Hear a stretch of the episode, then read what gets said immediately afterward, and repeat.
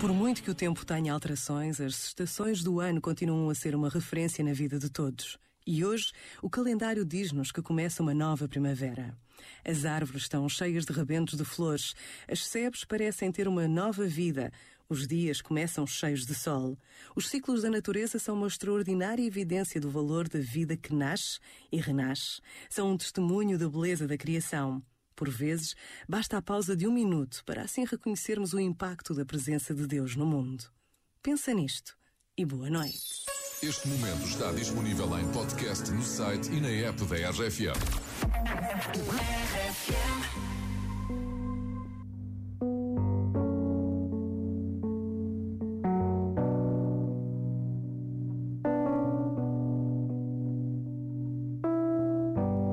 Everybody knows my name now, but something about it still feels strange. Like looking in a mirror, trying to steady yourself and seeing somebody else. And everything is not the same now. It feels like all our lives have changed. Maybe when I'm older, it'll all calm down, but it's killing me now. What if you had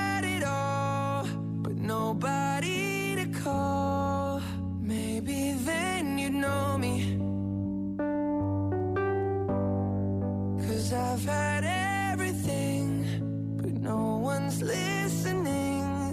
And that's just f***ing lonely. I'm so lonely.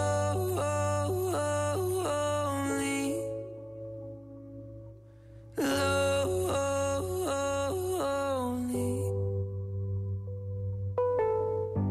Everybody knows my past now. Like my house was always made of glass. That's the price you pay for the money and fame at an early age. And everybody saw me sick. And it felt like no one gave a sh. They criticized the things I did as an idiot kid.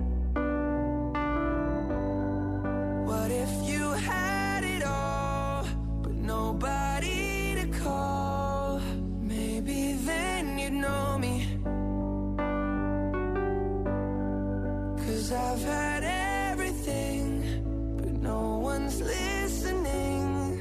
And that's just